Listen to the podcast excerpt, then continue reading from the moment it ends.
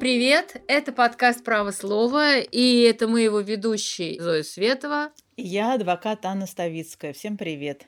Мы постепенно вползаем в Новый год, и когда мы записываем этот подкаст, это еще 2020 год, но в любом случае и в конце года, и в самом начале года принято подводить его итоги, итоги личные и общественные, и высказывать надежды на будущее.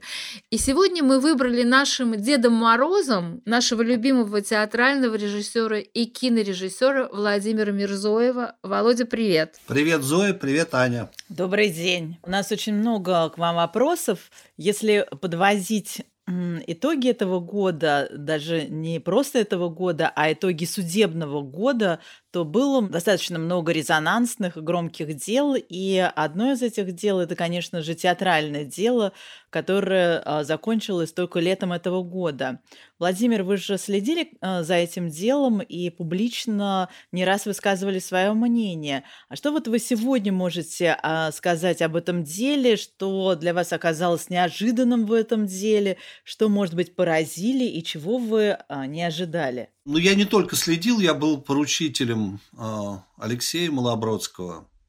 Вот, как-то э, в, в, это, в это дело был включен. Мне нечего добавить к тому, что я уже говорил по этому поводу. Да? То есть, мне кажется, что это дело целиком было мотивировано идеологически, что э, бухгалтерия, спор хозяйствующих субъектов, какие-то неправильно потраченные миллионы, все это, конечно, повод только, это все, это не причина этого дела, это только повод привлечь людей к ответственности и помучить их. Вот. Но поскольку дело длилось э, долго, может быть, заказчики этого дела, те, э, кто был раздражен деятельностью э, Кирилла и его коллег, кто был обижен и как-то хотел в той или иной форме отомстить, может быть, за время, пока это дело тянулось и тянулось, пока людей мучили, э, таскали в суд, э, держали под домашним арестом, может быть, эти мстительные чувства ослабли, например, да, ситуация перестала быть такой э, эмоционально острой. А поскольку все-таки за Серебренникова и ребят вписался, в общем, весь театральный мир, почти все приличные люди высказались по этому поводу, да, а неприличные просто промолчали или там э, гневались в соцсетях, но в, в публичном пространстве почти не выступали, то, в общем, э, как бы, видимо, мнение гражданского общества тоже сыграло какую-то роль. Вот, и в итоге челюсти разжались. Они редко это делают, челюсти, но здесь они разжались, и полной победы не было, но все-таки люди не пошли в тюрьму, я считаю, что это э, хорошо. Ну да, в нашем правосудии это, конечно, можно сказать, практически оправдательный приговор. Я согласна, да, что это практически оправдательный приговор, потому что люди не пошли в тюрьму, но все-таки мне кажется, что можно, подводя итоги этого дела, важно сказать о нескольких вещах. Важно сказать о том, что в этом деле, помимо Кирилла Серебренникова, который э, с точки зрения журналистов, да, все время был в фокусе прессы, конечно, открытием для многих был Алексей Малобродский, то, как он себя вел, а, то, как за него боролись коллеги, и в результате его вытащили все-таки из тюрьмы, и большую часть судебного процесса, и второй судебный процесс он уже провел э, на свободе, да. И, конечно, невозможно не сказать о роли Министерства культуры и о том, что новый министр культуры не посчитала нужным отозвать иск, вот этот, да, совершенно несправедливый иск, который в результате вчинили э, и Серебренникову, и Афильбауму, и Малобродскому, и Итину, это огромную сумму, которую якобы ущерба, который они нанесли государству, который они теперь должны заплатить. Владимир, вы сказали, что этот процесс, он не экономический, а идеологический, как бы его можно сказать, истоки идеологические. А вот в чем, с вашей точки зрения, э, идеологичность этого процесса, если так можно сказать? Ну, знаете, здесь у меня есть только догадки. Ну, не знаю, насколько это, э, эти догадки справедливы, корректны или нет. Но мне кажется, что поводом, опять же, не причиной, но поводом послужил фильм «Ученик». Это э, фильм э, Кирилла Серебренникова, который снят по пьесе адаптированной немецкой пьесе современного драматурга. Этот фильм, ну, кроме того, что там есть какие-то довольно скромные, как мне кажется, выпады э, против э, э, высокопоставленных чиновников российских, там темы этого фильма – это, в общем-то, подражание Христу, да, то есть это при желании эту картину можно интерпретировать как э, антихристианскую, хотя это не так. Это не так. Вот. Поэтому э, я себе представляю вполне, что какие-то э, ортодоксально настроенные э, чиновники церкви могли что-то кому-то влить в уши, да, какой-то яд что вот Серебренников э, нападает на церковь и так далее. Но на, самом деле смысл этого фильма совершенно в другом. Там, если там и есть критика э, церкви как института, то там есть э, очень определенная позиция героя по отношению к проповеди Христа, да, то есть там есть как бы критика церкви, но не с позиции атеизма, да, с э, позиции человека, наоборот, глубоко верующего. И вот это непонимание э, или аберрация, она э, в данном случае могла сыграть дурную роль да, э, для не, не очень сведущего человека повернуть смысл фильма в ложную сторону очень легко. Было бы желание, понимаете? Ну, как это происходит, это мы э, хорошо знаем, и э, примеры этому много процессов, которые были уже в отношении художников, и которые, к сожалению, получили обвинительные приговоры и да. определенные сроки наказания. А вот я как раз хотела спросить тебя, Володя, вот ты, слава богу, никакого уголовного дела против себя не было заведено, э, но ты, э, в общем, человек, э, режиссер, который не может ставить те спектакли в таком количестве, в котором ты бы хотел, потому что такое ощущение, что ты все-таки в каком-то черном списке существуешь, и ты работаешь, в общем-то, сам, да, сам находишь какие-то возможности снимать фильмы, но спектакли твоих государственных государственных, во всяком случае, театрах мы давно не видим. Это так? И почему? За что, как тебе кажется, тебя преследуют? А, Зоя, ну, э, это так и не так в то же время, потому что э, все-таки за последние пять лет я сделал два спектакля э, на малой сцене театра «Рамт», молодежного театра. Алексей Владимирович Бородин протянул мне дружественную руку, как бы, и все-таки у меня какая-то работа была. Вот, я сделал пьесу Мемита Алиана, и я сделал пьесу Миши Угарова «Оборванец». А, и, в общем, это для меня бескомпромиссные работы, то есть это то, что я хотел делать, это меня интересовало как материал, и э, творчески э, для меня это было полноценно. Вот. Другой вопрос, что это залы, в котором сидит человек 30, не больше. Ну вот, да, ну но, вот в том-то и дело. Понимаешь, в каком-то смысле э, это не важно. Это не важно, сколько зрителей. 3300 или 30 человек. Э, важно, что есть спектакль.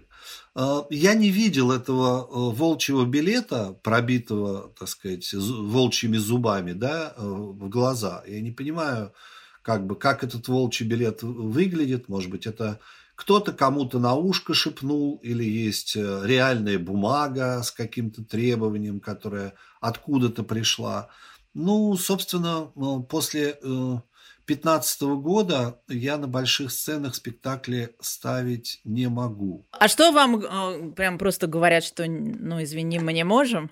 Нет, а ничего. Просто коллеги, к которым я там... У меня есть все-таки друзья, которые руководят театрами, э, являются худруками. Ну, просто коллеги отводят глаза, либо говорят что-то, э, не имеющее отношения к жизни. То есть у них нет возможности сказать мне прямо в лицо, что есть запрет. Да? И я думаю, что это тоже условие игры. Это условие игры, которое выглядит так этому человеку работать нельзя, но вы должны об этом молчать. Понятно, понятно. Но вот ты говоришь, что ты не видел «Волчьего билета», но в твоем э, сериале, мини-сериале «Этюды о свободе», который шел на «Дожде», это такой философский сериал, такой, я бы сказала, сериал-притча, он называется сериалом «Утопия», но на самом деле мы видим, что с каждым днем, с каждым месяцем этой утопии все больше похожа на правду. Вот я хочу просто рассказать э, нашим слушателям, которые, может быть, забыли или не смотрели.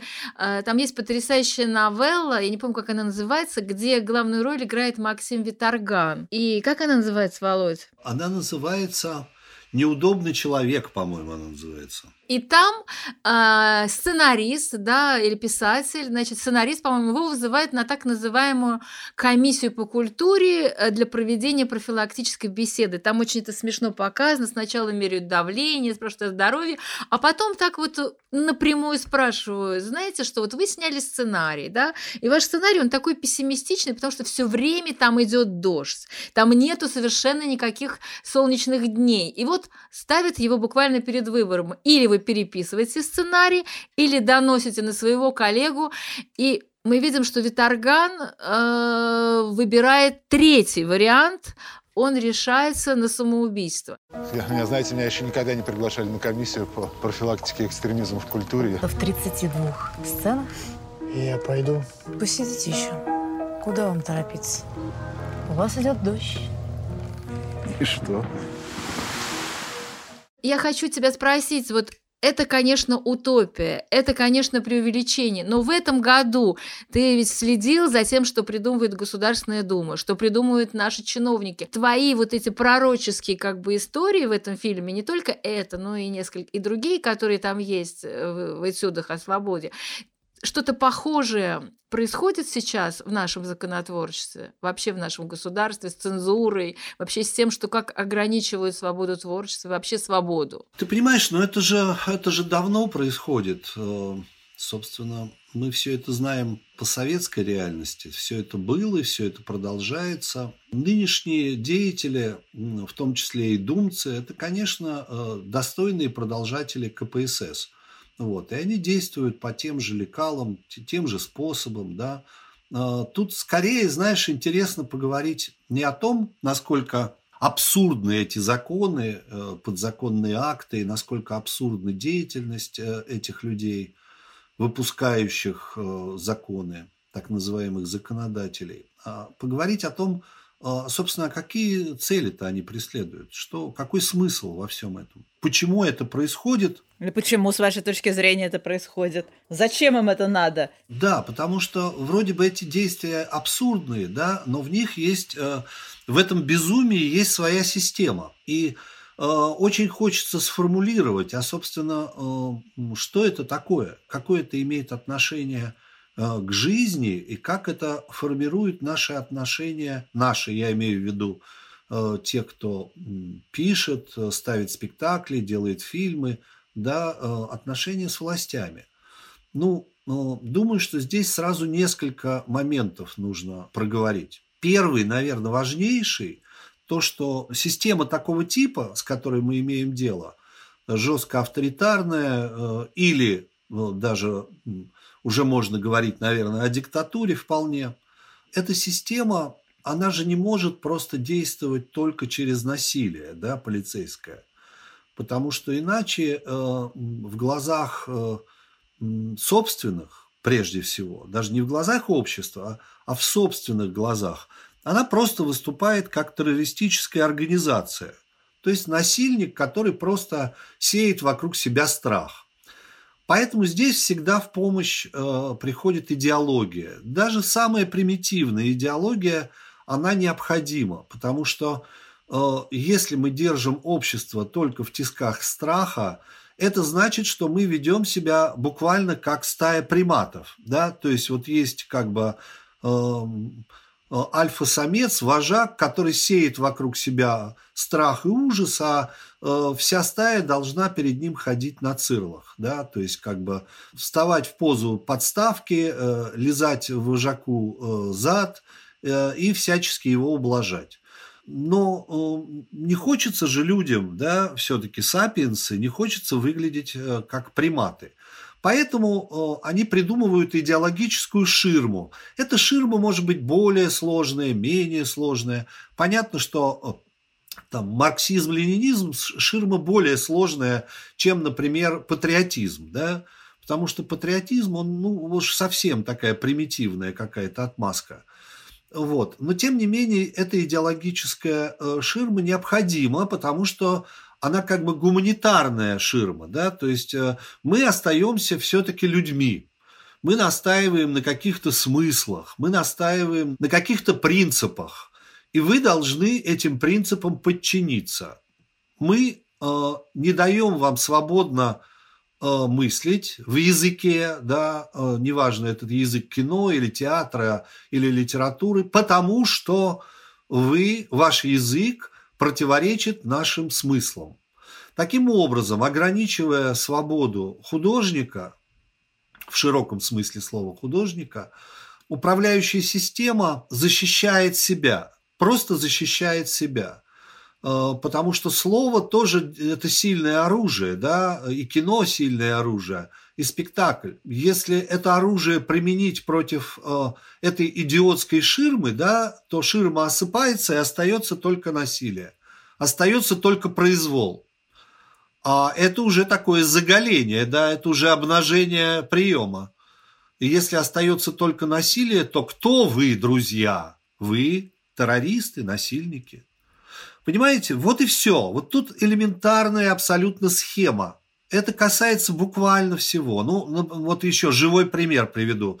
Например, э, они э, запрещают, я не знаю, по-моему, даже есть подзаконный акт, но цензура точно существует, запрещают использовать матерную речь э, в кинематографе, на телевидении, в спектаклях и так далее. Не знаю, по-моему, на литературу это не распространяется, но не уверен. Что это такое? Это неужели это забота о чистоте языка, о чистоте э, художественного э, текста? Нет, конечно. Потому что, потому, что, потому что мы знаем прекрасно, что эти люди пользуются в своем узком кругу, пользуются матерной речью легко, свободно и беспроблемно. Тогда в чем причина, спросим мы? Это же часть Э, часть речи, да, это же язык, который мы э, слышим на улице каждый день, почему же нельзя им пользоваться? А причина только в том, что контролируя нашу речь, наш язык, э, табуируя, табуируя определенные пласты этой речи, они хотят управлять нашим сознанием.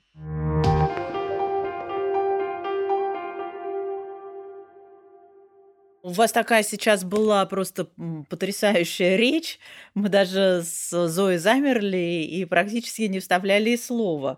Мне бы хотелось спросить, вы же наверняка а, следите за делом а, всяких активистов, в том числе там за делом Константина Котова, которого осудили за то, что он участвовал в митингах, но и, слава тебе, Господи, он вот буквально несколько дней назад вышел на свободу. А, наверняка вы следите за делом а, в отношении политика Юлии Галяминой, которая тоже обвиняет по той же статье, что и Константина Котова. А, вас самого очень часто можно увидеть на митингах, когда они еще были. Вы, например, с дочкой стояли в пикетах в защиту Олега Сенцова. А вот что вы вообще э, думаете обо всех этих протестах? Они как-то могут поменять власть, общество, или это все бесполезно? Ну да, они могут как-то противостоять вот тому как бы идеологическому устройству, да, о котором ты говорил. Я думаю, что э, если мы говорим о взаимоотношениях э, с управляющей системой, то почти ничего изменить они не могут потому что э, система э, самоизолировалась еще до всякой пандемии, да, она э, принципиально не отвечает как бы на внешние сигналы, на вызовы. В этой самоизоляции управленцам хорошо, они себя чувствуют комфортно, более или менее на этом этапе. И это довольно принципиальная позиция, эта самоизоляция, потому что находиться в диалоге с обществом – это опять же значит договариваться, да, то есть идти на определенные компромиссы, потому что э, консенсус между э, государством и обществом, он, в общем-то, необходим для того, чтобы страна нормально развивалась. Поскольку развитие, любая эволюция заблокирована, заблокирована абсолютно сознательно, это мы видим по многим действиям системы. Да, например, Э, атака на э, профессуру, да, на высшее образование, то, что происходит в средней школе. Это попытка остановить историю, да, это попытка остановить развитие общества. Потому что интеллектуально полноценное, оснащенное общество не может э, управляться такими примитивными способами, какие мы описали. То есть тут уже, тут уже вступает в силу кибернетика – как сформулировал это Норберт Виннер, да, управляющая система не может быть примитивней объекта управления. А поскольку они примитивней, просто на порядке примитивнее, чем сложное негомогенное общество российское, то какие у них шансы управлять в диалоге они не могут. Поэтому выбирают единственный путь, как удержать власть в руках. Это полная самоизоляция – и через э, свои как бы приводные ремни, через судебную систему, полицейский аппарат, как бы систему запугивания, через ФСБ, э, ну просто держать как бы общество в страхе и манипулировать им. Других способов управления у них нет. Но нужно точно понимать, почему их нет. Потому что система примитивна, архаична до предела. Интересно. Да, но ты говоришь, что управлять в диалоге они не могут. И мы видим, что в этом году э, вот эта изоляция не только власти, да, но э, произошла еще изоляция общества, то есть люди не могут выходить на митинги, на протесты по объективным причинам, потому что это супер тяжелый год для всех, это пандемия, ограничения в передвижениях, карантин, локдаун. А, то есть это вообще какой-то такой маленький апокалипсис. Мы говорили с отцом Алексеем Улминским где-то несколько месяцев назад, и он нас поразил своим таким унынием, который, в принципе, не может быть у священника, да, потому что он сказал, что как-то Бог, уже такое ощущение, что Бог как-то уже чуть-чуть отпустил, что ли, бразды правления, если можно так сказать. Я, конечно, не его слова привожу, но смысл. Вот, но все-таки скажи, для тебя этот год, что в нем было самое тяжелое? Потому что для многих это смерть близких, смерть известных, неизвестных людей и от ковида. И вообще такое ощущение, что каждый день, когда открываешь Facebook, просто каждый день это сплошные некрологи. Артисты не могут играть в театре, да, там очень мало зрителей приходит. Не, не могут почти снимать кино, но все-таки кто-то его снимает. Для тебя что было самым тяжелым в этом году? Ты права, что самое, самое тяжелое это, конечно, многочисленные смерти друзей, знакомых, родственников друзей и знакомых. Это, это все очень, очень тяжелые испытания, безусловно. Я в этом году, тем не менее, работал. У меня, у меня был э, кинопроект, это мини-сериал по оригинальному сценарию э, Дмитрия Глуховского, называется «Топия». И весной и летом, несмотря на пандемию и революцию, мы в Белоруссии снимали. Ну, правда, не в городе, а за городом, но, тем не менее, мы были отчасти свидетелями всех этих событий. Говоря о том, что с чего ты начала, с той печали, которую испытывает отец Алексей, и многие люди испытывают уныние, э, я думаю, что это какая-то пауза, наверное, которая нам дана для того, чтобы все хорошенько осмыслить и обдумать. Да? То есть э, вот эта самоизоляция, в которой теперь находится и большая часть общества тоже, я это воспринимаю как э, передышку перед какими-то очень бурными событиями, которые произойдут в ближайшем будущем. Вот. И поэтому сосредоточиться, подумать, э, хорошенько отрефлексировать как бы э, там, последние 20 лет нашей жизни э, было, видимо, необходимо. Вот я так к этому отношусь. Угу. Понимаю. А вот вы сказали э, про то, что сняли фильм «Топи» по сценарию Дмитрия Глуховского. А почему вы выбрали этот сценарий и что вот вас в нем захватило? Что интересно про этот фильм, чтобы вы рассказали немного. Да, ну это не полнометражный фильм, Аня, это э, мини-сериал, это семь серий. по там, 50 с лишним минут. Ничего себе мини-сериал, все-таки 7 серий. Да, но все равно. Ну, это называется мини-сериал. То есть, когда сериал там в несколько сезонов и там по 10-12 Ну да, серий в каждом, да, то это считается обычный сериал. А когда это один сезон, это всегда называется мини-сериал. Ой, я очень люблю такие сериалы смотреть. Да, это просто термин. Смотрите, я боюсь, конечно, э, выдавать спойлеры, поэтому, поэтому я не буду пересказывать сюжет. Это такой кентаврический жанр, это отчасти детектив, отчасти триллер, э, отчасти ужастик, поэтому там совсем нельзя рассказывать сюжет. Вот, но я попытаюсь объяснить, может быть, что-то э, в общих словах. Ну, во-первых, э, мы познакомились с Дмитрием Глуховским, с Митей мы познакомились именно в связи с этим текстом. Это было лет 8, наверное, назад. Э, Митя мне написал в Фейсбуке, предложил прочесть это, этот сценарий, и мы э, встретились, поговорили и стали искать продюсеров. Вот мы 8 лет искали продюсера. Ничего себе, 8 лет. Да, это, в общем, довольно долго длилась история, но в итоге продюсер нашелся, поскольку сейчас э, вы на- наверняка знаете, что э, возникли интернет-платформы, которые производят свой видеоконтент. Э, это такие платформы, как э, Старт, э, э, ТНТ Премьер, э, МТС, э, Яндекс. Море ТВ, да. Да, море, море ТВ. То есть э, это такая очень хорошая конкурентная среда. И э, главное, что аудитория этих интернет-платформ совсем не та, которая смотрит телевизор. Это принципиально другая аудитория, и, следовательно, совсем другие требования к продукту, которые выпускают э, эти, эти компании. То есть, там, скажем, сложность их не пугает, их не пугают э, сложные герои, сложные диалоги, сложные темы. Наоборот, это востребовано, поскольку наша интернет-аудитория активно смотрит э, зарубежные сериалы, те, что э, там выпускает Netflix или HBO и так далее. Они насмотрены. Поэтому, чтобы их зацепить, нужно действовать, в общем, успешно, решительно и современно, да, то есть как бы если вы действуете как на нашем канале России, скажем, или на первом, то успеха вам не видать. Поэтому у нас вот появился шанс это реализовать теперь.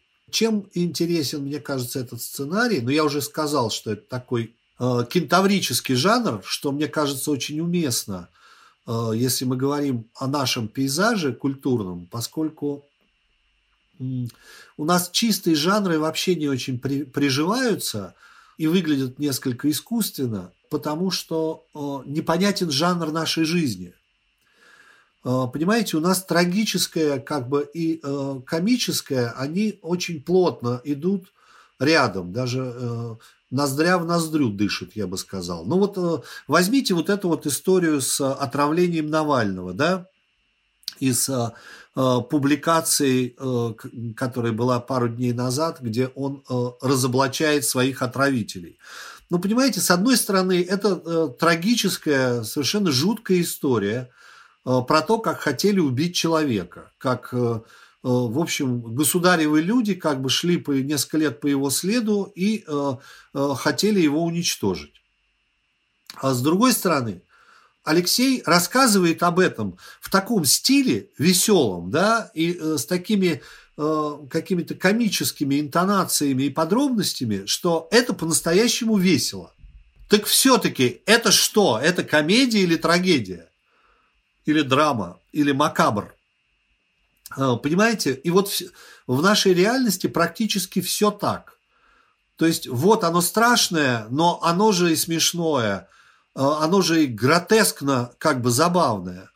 Э, Поэтому вот э, смешанный жанр такой, плавающий, это, в общем, э, какая-то неизбежность, с которой э, наши кинематографисты имеют дело. Понятно. Но вот я, например, под- э, посмотрела трейлер этого фильма, или еще я где-то прочла о том, что в этом в сериале люди приезжают в какой-то старый монастырь, где происходят чудеса, да, и я вижу в трейлере, что там какие-то жуткие уби... то ли убийства, кто-то стреляет, ну, в общем, такое достаточно криминальное все, и я где-то прочла о том, что там действует маньяк. И я поэтому тебя хочу спросить, это у меня есть один вопрос, который меня очень мучает. Почему сейчас у нас в России так популярна тема маньяков? Мы видим, что журналисты пишут огромные расследования, пишут книги, вот, например, как Саша Сулим, да, про ангарского маньяка. Снято уже куча сериалов э, и про ангарского маньяка, и про других. Расскажи, почему эта тема так востребована сегодня и у журналистов, и у писателей, и у киношников? Почему? Меня, например, совершенно она не интересует. А напрасно. Да, интересно. Объясни, пожалуйста, это просто ну, такой ну, ну, вот... послушай, ну, ну, ну, ну, Супер ну вот мы обсуждали э, законы, которые выпускает э, наша Государственная Дума. Тебе кажется это нормальным? Что они такие идиотские Да. законы выпускают репрессивные? Конечно, нет, ненормально. Ну вот. Обобщая, я скажу, российское общество находится в, э, в состоянии глубокого психоза.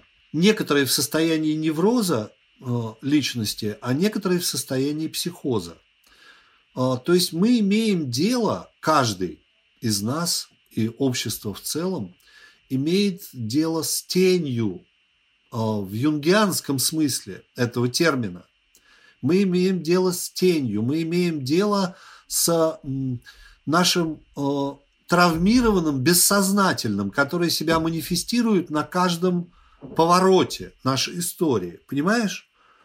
И, э, естественно, кино и литература вынужденно говорят об этом, говорят об этой ситуации через конкретные истории.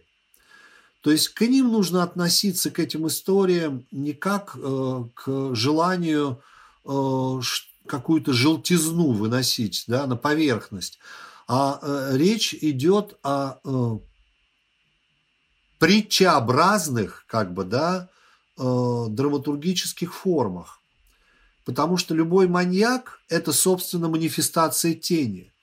Это манифестация травмированного бессознательного, которое персонифицировано вот в конкретной фигуре.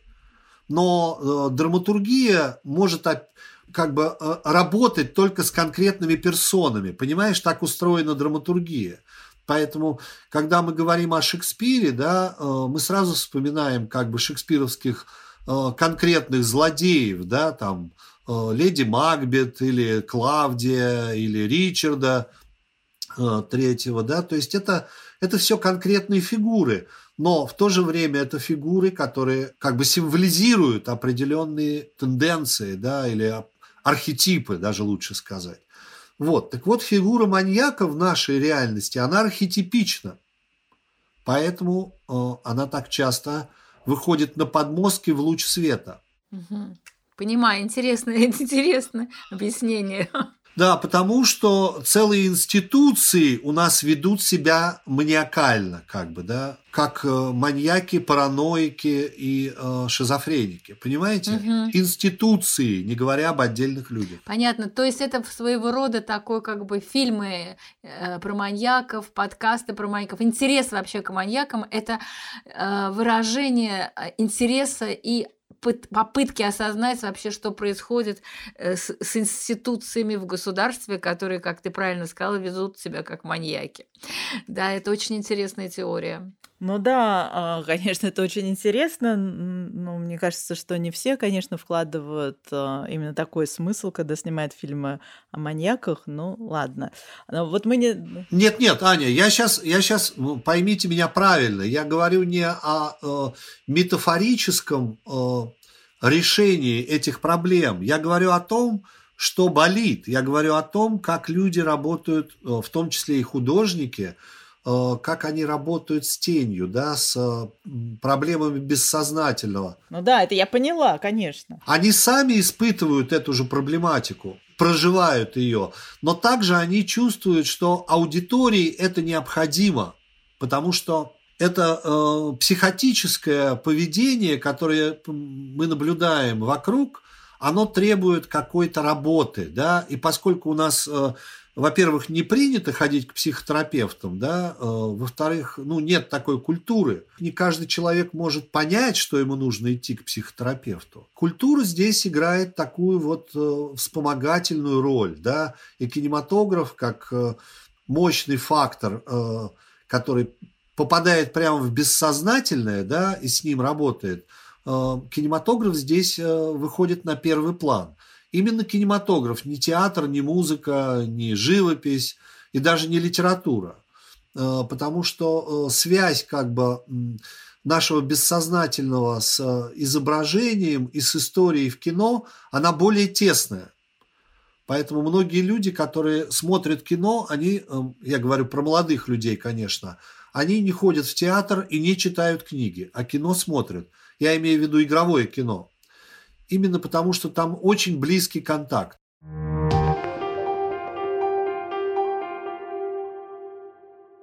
Мы вот недавно записали подкаст с Микой Голубовским, и он рассказывал об, об американских тюремных подкастах. Ну, это очень интересный такой феномен для нашей страны. А, которые их авторы записывают прямо в тюрьме. И, и, и эти подкасты записывают сами заключенные о том, что у них происходит в тюрьме.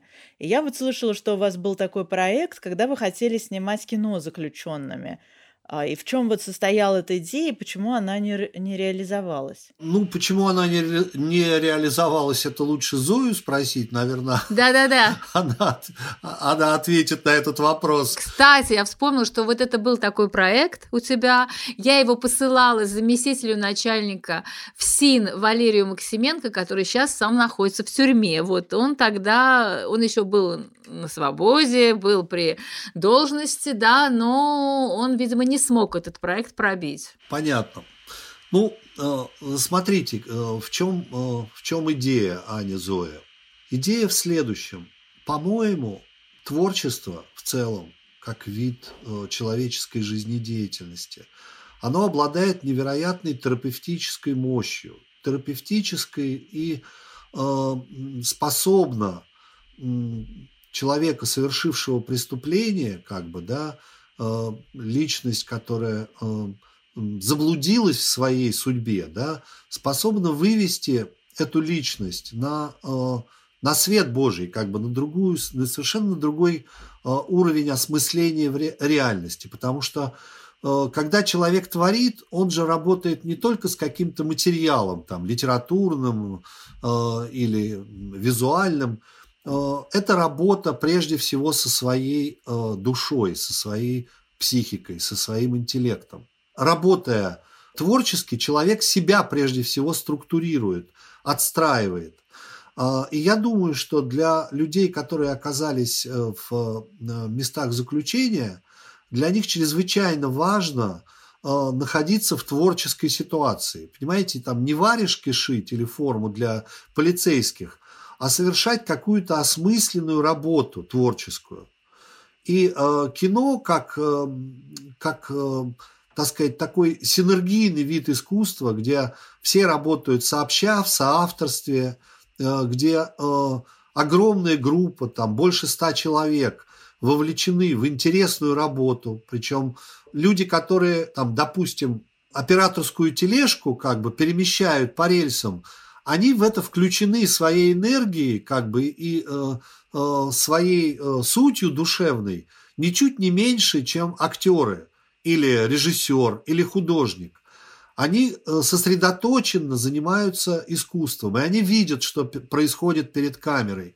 И для них это все тоже существенно. Я сейчас говорю об идеальной ситуации, потому что я понимаю, что есть группы в которых работают циничные люди или равнодушные люди. Ну, это, это не суть, это в любом деле. Но ты, ты что бы стал делать с заключенными? Ты стал бы с ними снимать фильм, полноценный фильм? Да, и о чем? Да, и о чем, о чем, да. Конечно, конечно, конечно. Нет, я говорю не о вторжении на территорию как бы э, в СИН. Я говорю о том, что было бы э, лучше для общества, для государства, чтобы эти люди, оказавшиеся в изоляции, занимались каким-то э, творческим, интересным делом. И кино, мне кажется, в высшей степени подходит для этого. Поэтому мое предложение состояло в том, что э, чтобы была создана при создана киностудия полноценная с павильонами, с мастерскими, где огромное количество людей можно было бы подключить к осмысленной работе. Не мучить их, а дать им шанс заново себя отстроить душевно, духовно, интеллектуально. Ну, это прям какая-то тюрьма Я уж- будущего. Да, ну то есть это, это такой Ну, был бы проект слушайте. глобальный, это не то, что одноразовая история. Мы знаем, что были истории, когда ставили спектакли в тюрьмах, да, и фильмы снимались. А у тебя была идея такой глобальной киностудии внутри тюрьмы, да? Конечно, конечно, конечно. Э, При этом м, ведь эти же люди могли бы, освоив эти про- кинопрофессии, самые разные, они бы могли, выйдя на свободу, да, оказаться просто э, в полноценной как бы социальной ситуации. Э, Потому что в кино э, успешно действующие э, работники, да, э, успешно действующие на своем месте, на месте звукорежиссера или помощника оператора, там, второго оператора или оператора, там, декоратора, они, они требуются, да, они нужны. Вот, поэтому это была бы киностудия, где параллельно шел бы учебный процесс. Да, это очень интересно, это очень интересно. Да, этим людям можно было бы дать профессию. А что, кстати, этот Максименко ответил? Ну, я извиняюсь. Я искала как раз п- переписку, но, насколько я поняла, он ничего не ответил, он сказал, что он подумает, посоветуется, но ничего не вышло. Но я надеюсь, что благодаря нашему подкасту, который наверняка слушают во ВСИНе, может быть, а, новые начальники теперь э, вспомнят, о- в смысле не вспомнят, а услышат об этой идее Мирзоева. Да, они прям так спохватятся и скажут, ой, у нас же только кино не хватало в нашем в Сине. Хорошо. Я еще хочу успеть задать наш дежурный вопрос, который мы задаем практически всем нашим гостям э, из числа артистов, писателей и режиссеров. Что режиссеров у нас еще не было. Ты первый режиссер в нашем подкасте. Так вот, если бы ты снимал сериал или фильм, или ставил спектакль про суд, то какой бы у тебя был судья? Вот какого бы судью ты хотел показать своим зрителям? Э, Я бы, наверное, поставил венецианского купца. Я бы хотел, чтобы судьей была порция. Ну, расскажи, я не помню эту пьесу. Ну как? Шейлок тебе говорит что-нибудь? Да, да, говорит. Фунт мяса что-нибудь говорит, Да, говорит. который он требовал? Да, Ну да. вот. И порция, которая приняла Соломоново решение. Она сказала, фунт мяса, да, но там же ничего не сказано про кровь. И Если ты прольешь христианскую кровь, то ты заплатишь, Шейлок. Возьми свой фунт мяса, но без крови. Ну, понятно. Ну, то есть, в принципе, у тебя есть мечта о таком, в общем, о справедливом судье. Ты бы не стал показывать такого коррупционного судью, да, судью, который несправедливый. Ты все-таки у тебя есть мечта об идеале, правильно я понимаю? Правильно ты понимаешь, да. Хорошо. Ну, Значит, ты настоящий Дед Мороз. э, э, И мы правильно тебя выбрали на эту роль. Жалко, что сбрил бороду. У меня еще два дня назад была совершенно э, борода, как у Деда Мороза, такая лопатою седая. Но поскольку это подкаст, то наши слушатели бы все равно этой бороды бы не заметили. А очень зря, да, вот мы все равно сейчас видим Владимира и очень радуемся. А вот так как мы все-таки представили вас как Деда Мороза, то есть во- волшебника, то, конечно же, хотелось э, задать вам такой пророческий вопрос. Как вы думаете, что нас в следующем году может ждать такого глобального? Какие-то есть идеи по этому поводу? Володя сейчас сказал, что у нас сейчас передышка, Перед чем-то значительным? и все-таки. Ну, я просто хочу э, всем своим э, любимым друзьям и, и всем согражданам, современникам, живущим в России и вне России, просто пожелать, чтобы после этого колоссального стресса, пандемии, через который сейчас проходит человечество, да, чтобы мы все хорошенько э, подумав, да, э, вышли на какую-то э, дорогу к нормальности, да, э, на, нащупали бы какой-то путь э, не в социализм, не в э, капитализм, не в э,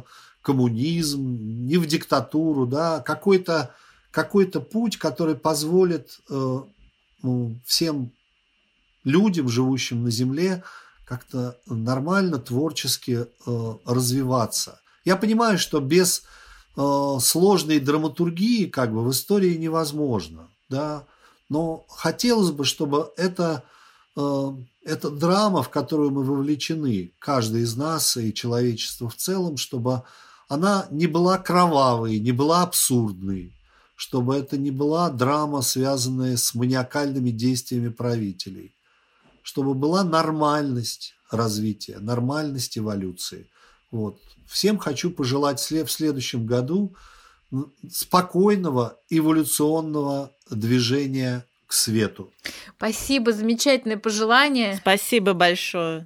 Да, спасибо. Я хочу сказать, что на самом деле 31 э, декабря мы как бы перейдем, да, в Новый год, мы будем жить уже в новом измерении, да, но мы как дети всегда надеемся, что все будет хорошо, и мы с Аней как дети, начинающие подкастеры, мы надеемся, что сбудутся пожелания нашего Деда Мороза, любимого Владимира Мирзоева. Будем очень на это уповать. А это был подкаст «Право слова», и мы вспоминали вместе с Владимиром Мирзоем уходящий кошмарный 2020 год и с надеждой смотрели э, в новый приходящий год наступающий или уже наступивший. Да, всем пока и слушайте нас каждый вторник в Apple Podcast, CastBox, Яндекс Музыки, ВКонтакте, в Мегафон подкасте, в Букмейте. Ставьте лайки и, конечно же, пишите комментарии. Всем пока. Пока. Спасибо, до свидания.